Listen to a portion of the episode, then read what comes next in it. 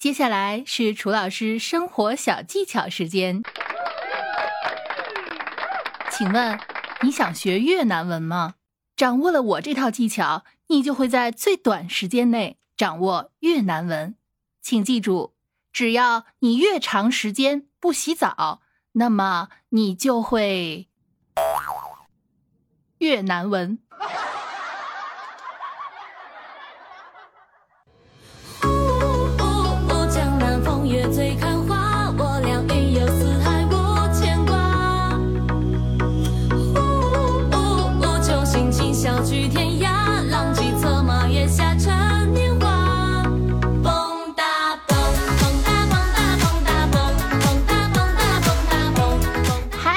宝宝们，二零二四快乐！上次见你们还是二零二三年，哇，漫长的一年终于过去了，挺开心的。我又达成了一个成就，我又陪了你们一年。不管这一年陪的怎么样吧，你们就说陪没陪吧？有没有我没有功劳也有苦劳，没有苦劳我有没有疲劳，对不对？挺开心的啊！这今年我就来我们起码整整十年的时间了，我想象一下今年应该怎么庆祝啊？到时候你们就关注我的主页吧，等通知。呃，大小都是心意吧，反正肯定是要庆祝的。但是至于我这样的就比较缺心眼的脑瓜能想出什么样的方式，你们就拭目以待吧。但是也不要太期待哈，期待越多失望越多。如果期待不是那么深的话，说不定还会有点 surprise，是吧？哎，我这把年纪啊，是越来越讨厌过年了。嗯，真的，我现在这就好像每到新一年，咱们写东西啊，就下面写日期的时候，总会写错，然后划掉，写到新一年的日期。我到现在写东西还是二零二三，哎，不对，划掉二零二四。我真的没有办法接受现在是二零二四年啊，因为按照小学我作文里面写的，我现在应该已经坐上会飞的车了，对吧？就已经完全没有交通堵塞这样的烦恼啊，坐上会飞的车飞来飞去，公交车也是啊，在这个天空中。是吧？可以随时的悬停啊，停完之后呢，然后用这个叫叫叫什么，类似于高科技云梯把人放回地面啊。如果你上班的地方是那种高楼大厦，对吧？还可以指定放到你的楼层里面。你看我小时候作文写的多到位，对不对？二零二四年应该过这样的生活啊，而不是现在每天完满大街到处扫共享单车啊。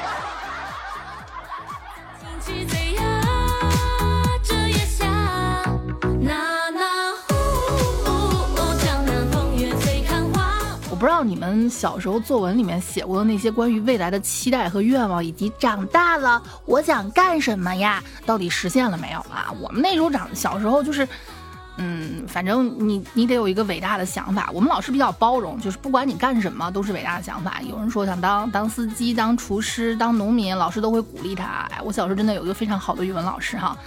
但是不知道为什么那些同学们不约而同的都选择了我长大要当一个科学家，也算是实现了吧。我小时候真的写过我当我想当一个科学家这样的啊那个作文呢。哎，别别别别别别别别打脸，别打脸，轻点骂，轻点骂啊！真的，哎呀，骂太难听了，你们就是你现在凑一凑，就是出门在外这个身份是自己给的，现在凑一凑也算是我完成了，是不是？你看我我这不是在。啊，这么多听众看着我当人人人人文学家，谁谁谁谁谁告诉你们人文学家不是科学家的一个分支了？哦，不说这一块儿啊，我现在也确实是个科学家，我磕 CP 磕的可到位了，谁说我不是科学家？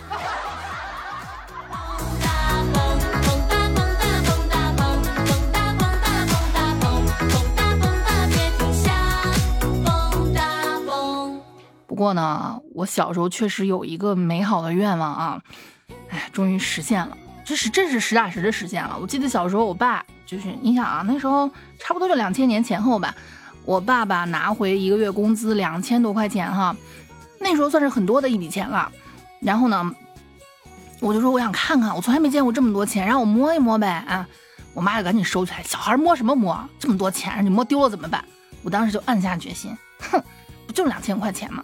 以后我长大了，每个月都挣两千块钱。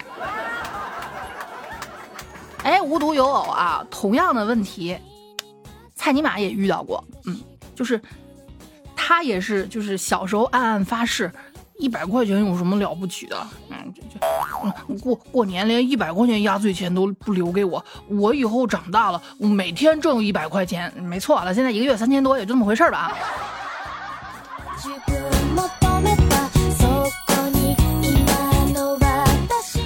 说到这儿啊，哎呸呸呸，不是引起我们这个民族的这这这个什么呃之间的矛盾，真不是啊，呸呸呸呸，不是，真不是啊，就是我我我我突然知知道，我提起蔡尼玛这个名字，我今天我一个呃就是是藏族的朋友突然跟我说，这聊到什么呢？就聊到这一块了，就现在不是大家。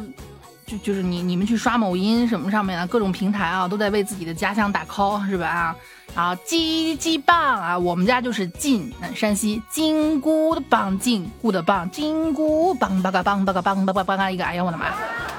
然后他老家是那个就是青海那一块靠近西藏西藏那一带的，他跟我说尼玛在他们藏语里面是太阳的意思，代表着温暖。和美好的祝愿，他告诉我拉萨这个城市的全称是叫尼玛拉萨，意思是太阳经常照耀的地方。那那那这么看来，对不起对不起，这这真的咱们不关不无关乎任何文化的什么歧视没有啊？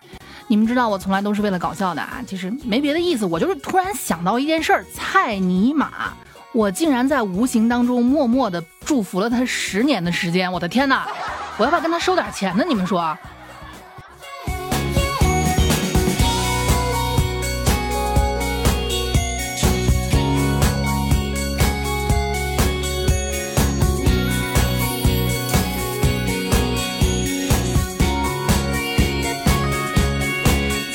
福与否啊，祝愿对吧？其实大家哪怕是现在很多人开始信玄学，我不是在之前节目里面也说过嘛，然后去拜佛呀，做一个电子木鱼啊，连我们家小小春都知道，让我给他买一个那个就是类似于那样的一个玩具枪，但是没有枪咔嘣那那一声啊，也没有装任何子弹的功能，它前面是一个做成木鱼的形状，它只要一开枪一摁扳机，啪啪啪。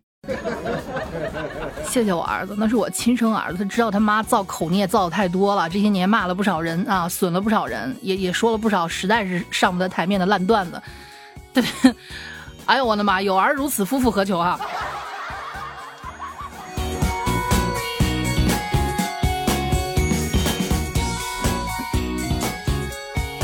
就还是希望大家，呃，怎么说呢？就是都有一个美好的祝愿，说是星座也好啊，属相也好呀。我我们不管是是是什么什么犯太岁也好啊，水逆也好，大家都是想要生活变得更加美好，对吧？你看，有些人想让生活变得更好的想法呢，是就是做法呢是去努力啊。你像我呢，想让生活变得更加美好的方法呢是幻想。具体怎么个幻想法呢？我就寻思着。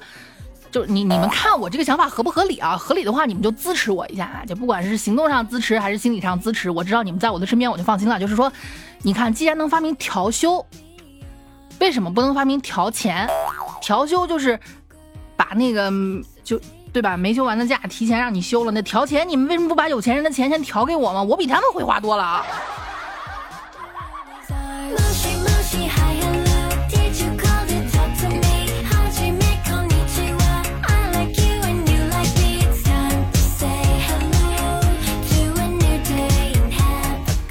当然了，有人是努力工作，有人像我这样是幻想，有人呢，那就已经开始付诸于行动了。这个行动合不合法啊？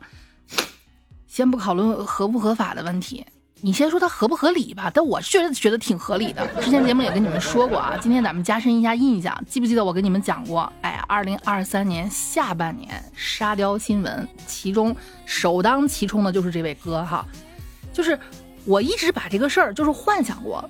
嗯，但是人家真的做了，说多次偷功德箱里面的钱，现在都扫码了，功德箱里能有多少钱呀？我还见过他更吃相更难看的，跑到那个王八池里面，人家不是许愿池吗？扔那扔那一毛钱的硬币哈，他去捞那玩意儿去，哎，多次偷功德箱的钱，嗯，然后呢，面对询问，嫌疑人叶某狡辩说：“我拜了菩萨才去借的。”我说了会还，我问菩萨行不行？菩萨给我想，你你们想象一下佛祖那个手势啊，菩萨给我比了个 OK，就就就是我我就觉得这这这哥们儿他可能确实是误会了，菩萨有可能说的不是 OK，菩萨的意思是看清楚哦，嗯哼，三年起步。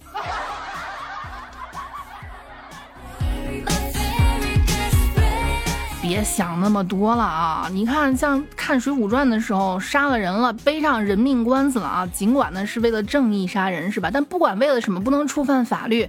就是那《水浒传》里面说，鲁智深背上人命官司，跑到这个庙里面去当了和尚，就能逃避法律制裁。那个在我们现在这儿是完全不能够去，怎么说呢？就你你连想都不要想，好吧？不管你什么寺庙，任何机构都是要在法律的管辖下的。你只要是在咱们国家的国土上啊，都是要要要被管辖的。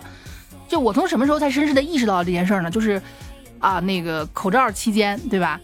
我经常去烧香的那个我们西安这边的大兴善寺啊，挂出了一块牌匾啊，应应什么社区要求啊，暂暂停营业是什么玩意儿的？哎，对，啊，想那个真是啊，三年起步啊，搞清楚啊，嗯。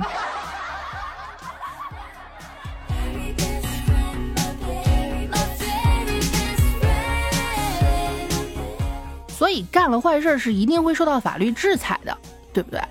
嗯，有时候即便受不到法律制裁，那可能有人当场就找你给报了仇了。所以还是不要做坏事，不要起歹心。你一旦起歹心，冒犯了别人，法律制裁不呃制不制裁你，先放一边不谈啊，先不知道哈。当事人他有可能会制裁你。来看啊，十八岁女大学生，让你们看一下啊，这到底是大学生的这个精神状态？什么叫我老子从来不记仇，一般有仇当场就报了。十八岁女大学生被老鼠咬伤右手，一怒之下反咬老鼠头进行报复。她当时觉得我受到了老鼠的挑衅，凭什么我这么那么能够肆无忌惮的咬伤我？不就是咬吗？娘了个腿儿，就你有牙是吧？反咬老鼠头报复，那老鼠死没死？嗯，不知道。但是呢，当事鼠哈，就是当事鼠呃被被被擒获的时候，那个那个那个那个头上啊有两个深深的牙印儿。可以，确实啊，你这这这这种情况，那有人问就怎么办？反正多少得给他打个疫苗吧。你你你这这鼠疫这玩意儿确实还啊，咱也不知道哈。有懂医学的朋友，那至于老鼠那边怎么办？老鼠，那你就就通知家属吧。那还能怎么办呢？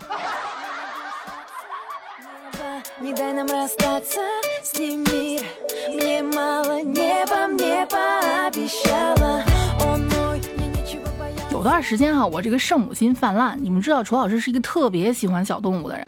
我们家养过，就是我养过一只狗，十五年寿终正寝了，二二年才没的。然后有两只猫，其中一只不在了，还有一只现在还在养着，已经十一岁了。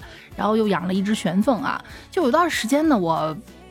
就是养过仓鼠啊，那时候小嘛，养过仓鼠，我就在琢磨一件事儿，我说为什么大家都这么讨厌老鼠呢？毛茸茸的也挺可爱的呀，小小的一个也不会对人造成什么样的伤害啊。那时候见过，就我奶奶他们村里面有人拿那个老鼠药毒老鼠呀，或者路边看见直接拿锄头上去就直接把脑袋脑袋给锄下来了，我就觉得哇，好血腥，好暴力，好残忍哈。哦，当然，一后来我明白了一件事儿啊，它就传播鼠疫，对吧？而且关键是他偷，哎，偷这种行为呢，实在是太下作了啊！我们来有请蔡尼玛来，那回答一下他有多讨厌偷，对吧？那还是大学刚毕业那时候，蔡尼玛有一次给他兄弟喝多了发短信，兄弟，我跟我对象分手了啊！真的假的？真的，他在外面偷人。让我给发现了，他那兄弟就安慰他：“哎呀，别伤心了，早该分了。我都看见好几次他和其他男的一起进宾馆了，劝和不劝分嘛。兄弟一直一直没敢跟你说，啊，要不你出来我陪你喝几杯，那种女人不要也不要。哼，我在和我女朋友玩真心话大冒险，我他妈谢谢你啊。”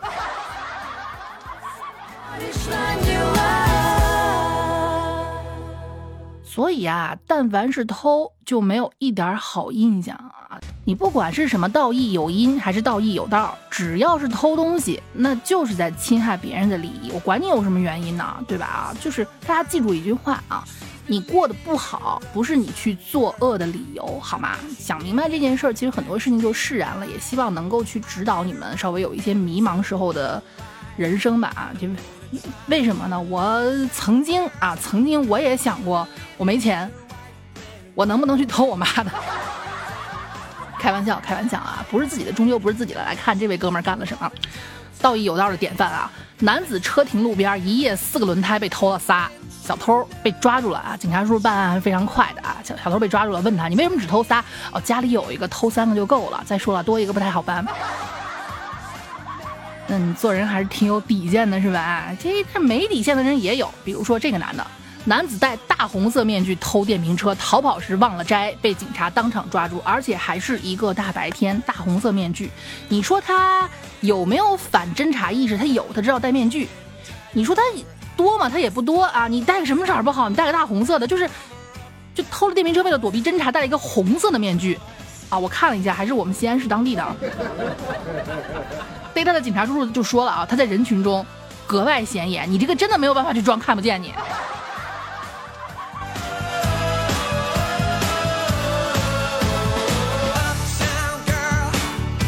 所以啊，稍微懂点法律的人都不会干出就是偷东西的这样的行为，是不是啊？你这个一旦你个人的这个履历上面有这么一条的话啊，影响三代呢，是不是？哎，那就建议还是每个人都学点法，但是千万不要浅尝辄止哈。说四个小偷拉车门偷走车主三千块钱，在这里提醒各位，尤其有车的宝贝们啊，你们不要把那个就车停到路边时候，不要把一些贵重物品放到车里面。为什么呢？就是他可能不仅会偷走你的东西，他还会砸车窗偷走你的东西，你这不是双份损失吗？所以没必要哈。你看这不就是有四个小偷偷走了车主三千块钱，咱也不知道为什么他要把车把现金放到车里哈，商量了一会儿又放回去一千。后来被逮住的时候问为什么啊？民警问为啥？小偷特别自豪的表示：“我学过法律，我们懂法，两千以上才立案。”人家是在网上查了，所以你们知道吗？啊，互联网这个消息啊，真是害死人啊！建议就是，就怎么说呢？有人说你信不信啊？我微信，你来没来？我如来，你这个这个懂不懂法？似懂非懂。